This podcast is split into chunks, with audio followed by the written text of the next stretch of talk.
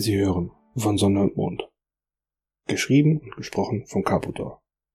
GZM Cosplay Management 2023. Wir wünschen viel Spaß beim Hören. Von Sonne und Mond, Kapitel 6. Did my heart love till now? Forswear its sight, for I ne'er saw true beauty through this night. Ein Zitat von Shakespeare. Der Graf war zutiefst beleidigt von Lunas Anschuldigungen. Ihn und Phil verband lediglich eine Freundschaft. Schließlich war auch sie bereits jemandem versprochen. Ich denke, ihr habt da etwas in den falschen Hals bekommen, meine Liebe. Bevor die Prinzessin etwas entgegnen konnte, entschärfte Serene die Situation. Ihr solltet diese Diskussion womöglich an einem anderen Ort oder einem anderen Zeitpunkt fortführen. Mit einer Hand vor des Grafens Brust signalisierte sie ihm, sich zu beruhigen. Es würde für ihn in dieser Gesellschaft sonst nicht sonderlich gut ausgehen. Sein Blick wanderte an ihrem Arm entlang zu Luna, die nicht mal eine Sekunde ihre Augen abwandte, die Augen, welche ihn mal mit solcher Wärme angesehen hatten. Kurz fiel sein Blick auf die Hand von Adrian, einsatzbereit am Griff des Schwertes an seinem Gürtel. Er fühlte sich wie in Gefangenschaft, und vielleicht war er dies auch. Behaltet ihn im Auge, flüsterte Luna den Wachen zu, während sie sich abwandte. Was ist mit ihr passiert? So sah der Prinzessin verwundert hinterher. Sie hat eine Entscheidung getroffen, flüsterte Serene, und diese Entscheidung sieht nicht gut für euch aus. Damit ließ auch die schmale Blondine den Grafen einfach dort stehen. Unter den Augen derer, die nicht eine Sekunde zögern, sollte er versuchen, etwas zu unternehmen. Luna stellte sich zu ihren Vertrauten, welche kein Wort hervorbrachten. Sie kannten diesen Blick ihrer zukünftigen Königin, der Blick, der ihren Feinden in der Schlacht das Blut in den Adern gefrieren lässt.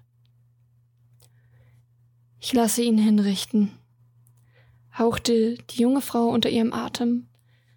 Die Blicke ihrer Ratsmitglieder wanderten zum Grafen. Ein besonders alter und kleiner Mann antwortete seiner Prinzessin. Ihr wisst es, nicht wahr? Sie atmete tief ein. Ja, ich weiß von der Prophezeiung. Und ich weiß von der Schwäche seines Charakters. Daher entscheide ich mich zu leben, nicht nur um unser, sondern auch um sein Volk zu schützen. Ihre Berater hatten an dieser Aussage schwer zu schlucken.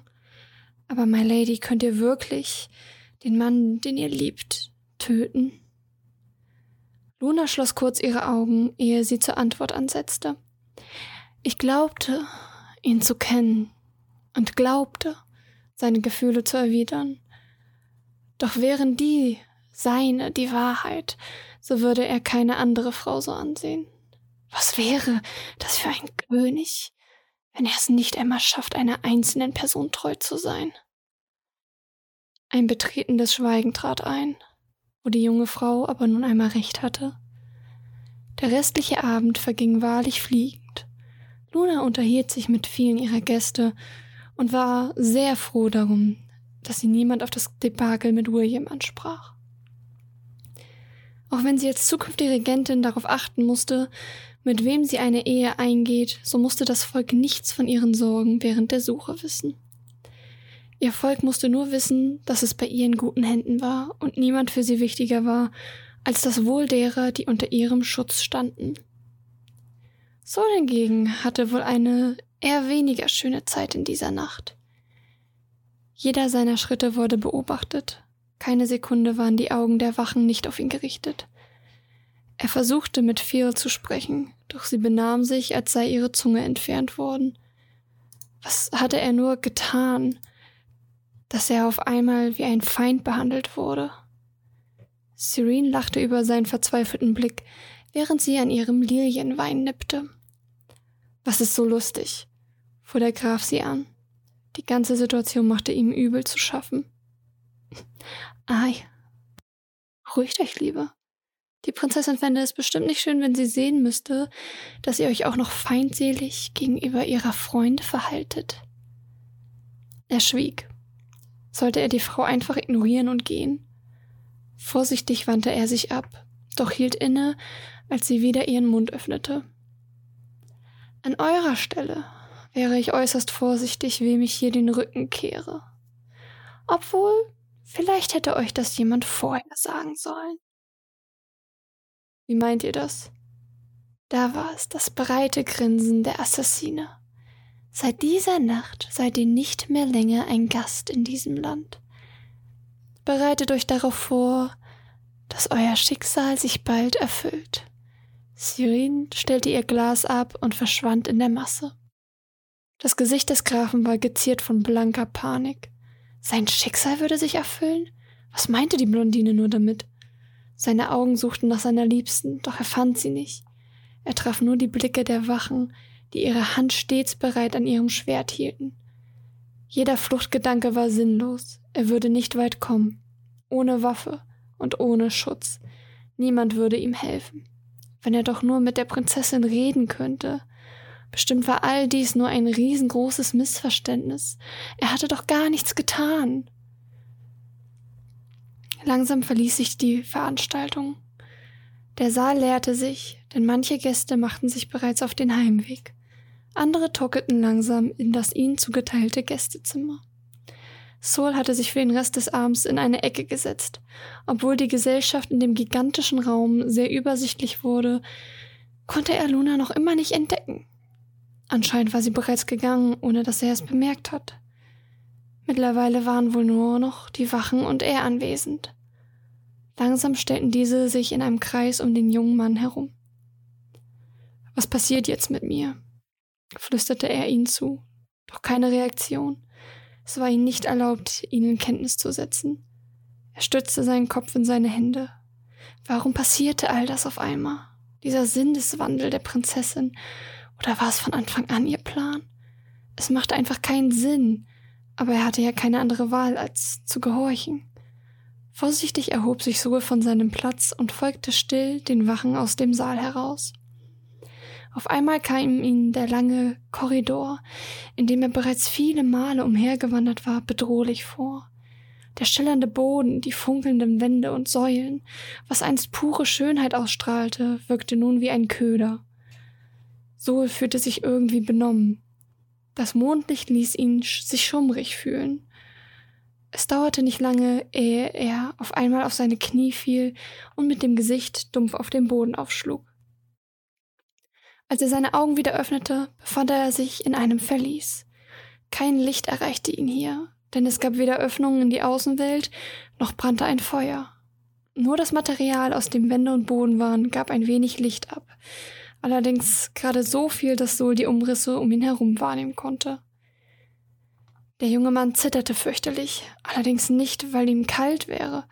Es herrschte in diesem Land immer und überall eine angenehme Temperatur. Furcht über das, was ihn erwarten würde, kroch tief unter seine Haut, bis in die Knochen hinein. Es vergingen Monate, vielleicht auch nur Tage. Für Sol gab es absolut kein Zeitgefühl mehr.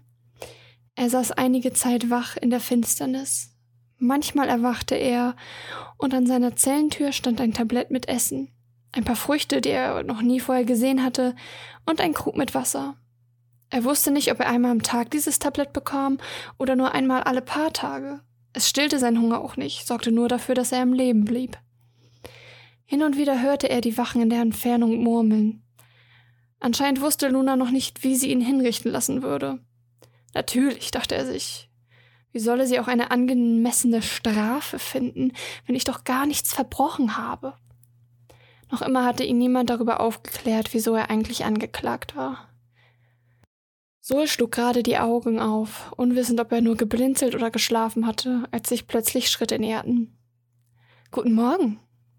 Dir wird eine letzte Audienz gewährt. Serene sprach beinahe lachend.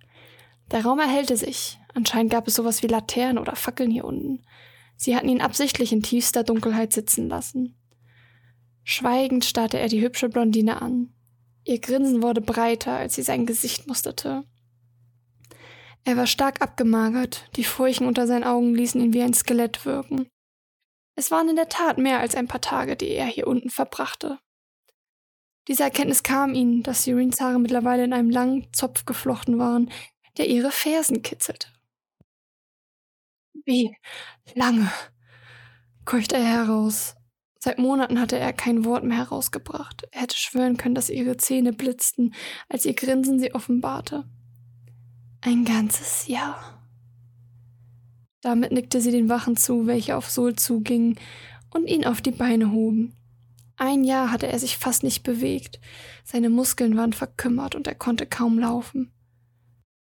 Aber glaube mir, diese Audienz wird vermutlich schlimmer als diese Zeit in absoluter Einsamkeit.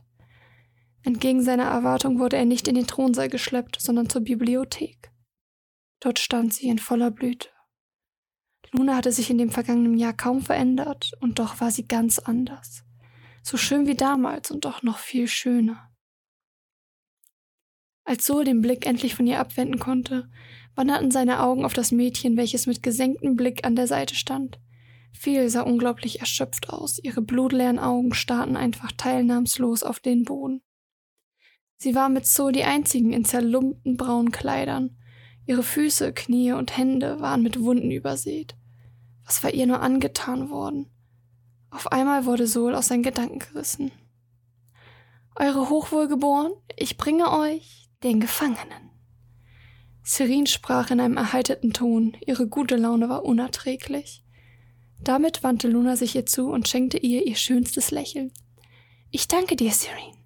Bitte setze dich dazu. Die Assassine nickte und nahm am Tisch, welcher vor ihnen stand, Platz. Ihre Regentin setzte sich an den Kopf des Tisches, dann deutete sie den Wachen, dass sie den Gefangenen ans andere Ende platzieren sollten. Nun, hier sind wir. Das hier wird unser letztes Gespräch, sagte seine ehemalige Geliebte, sofern man sie so nennen konnte. Sol versuchte etwas Emotion zu zeigen, doch seine Muskeln hatten sich so stark zurückgebildet, dass ihm dies nicht sonderlich geling. Was? Was habt ihr mit Fehl gemacht? brachte er heiser hervor. Serene holte ihren Dolch raus und wedelte damit vor ihren Lippen, während Luna zur Antwort ansetzte. Fehl. Ja. Sie hat mich hintergangen sich respektlos verhalten.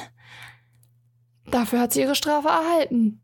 Hätte ich das so durchgehen lassen, dann hätte man mich als zukünftige Königin in Frage gestellt. Der Graf versuchte die Stirn zu runzeln. Sie hat doch gar nichts getan, flüsterte er für mehr reichte seine Stimme nicht. Oh, sie hat ihre Taten gestanden und deine gleich mit. Serene lachte und legte ihre Waffe beiseite. Das Geräusch von raschelndem Papier ließ Sol aufhorchen. Sein Gegenüber hatte mehrere Seiten beschriftetes Papier vor sich ausgelegt. Ihre Blicke trafen sich für den Bruchteil einer Sekunde, ehe Luna wieder das Wort ergriff. Das hier sind die Dokumente, mit denen du uns deine Ländereien und alles, was dazu gehört, überträgst. Außerdem eine Erklärung an deine Untergebenen, dass du nicht zurückkehren wirst, um unter mir zu dienen. Zaghaft ballte Sol seine Hände zu Fäusten. Was verlangst du da von mir? Wieso sollte ich dem zustimmen? Komplett unbeeindruckt von seiner Reaktion unterzeichnete Luna selbst ein paar der Seiten. Dir ist bewusst, dass du dieses Gebäude nicht mehr lebendig verlassen wirst. Bei dieser Frage zuckte Fehl zusammen und schielte leicht in die Richtung des Grafen. Ihre Gebieterin verdrehte daraufhin die Augen. Sie bewegte die Hand, als ob sie sie wegscheuchen wollte. Damit reagierte eine Wache, griff das Mädchen am Arm und schob sie aus dem Raum. Zoe, lass es mich kurz erklären. Dass wir beide aufeinander trafen, war gewiss kein Zufall. Und auch diese Gefühle, die da waren. Allerdings sagt die Prophezeiung sehr deutlich, entweder du oder ich. Und wie könnte ich es zulassen, dass ein Mann wie ihr, der nichts von Loyalität versteht, überlebt, wenn es bedeuten würde, dass jemand, der alles tut, um sein Volk zu beschützen, sterben müsste? Der Mann schluckte lautlos. Ihre Worte blieben ihm im Hals stecken. Aber Mona, ich liebte dich. Wir hätten zusammen regieren können. Das wäre alles nie nötig gewesen. Du handelst aufgrund einer Prophezeiung. Das ist idiotisch. Wir sind doch Herr über unser Schicksal. Sie lachte leicht auf. Unser Schicksal, selbstbestimmt. Ich will keinen Gemahl, der bereit wäre, mir immer wieder das Messer in den Rücken zu stechen, der sobald ihn eine andere Frau anzwinkert, ihr direkt verfallen ist. William war so jemand und auch du, wo du so große Töne über die Liebe spuckst, bist so jemand. So biss ich leicht auf die Zunge. Aber ihr müsst euch langsam für jemanden entscheiden, die Zeit reicht nicht mehr. Die beiden Jungfrauen tauschten Blicke aus. Dann stand Serin auf und öffnete die Tür. Das Gesicht des Mannes, der eintrat, hatte der Graf schon einmal gesehen.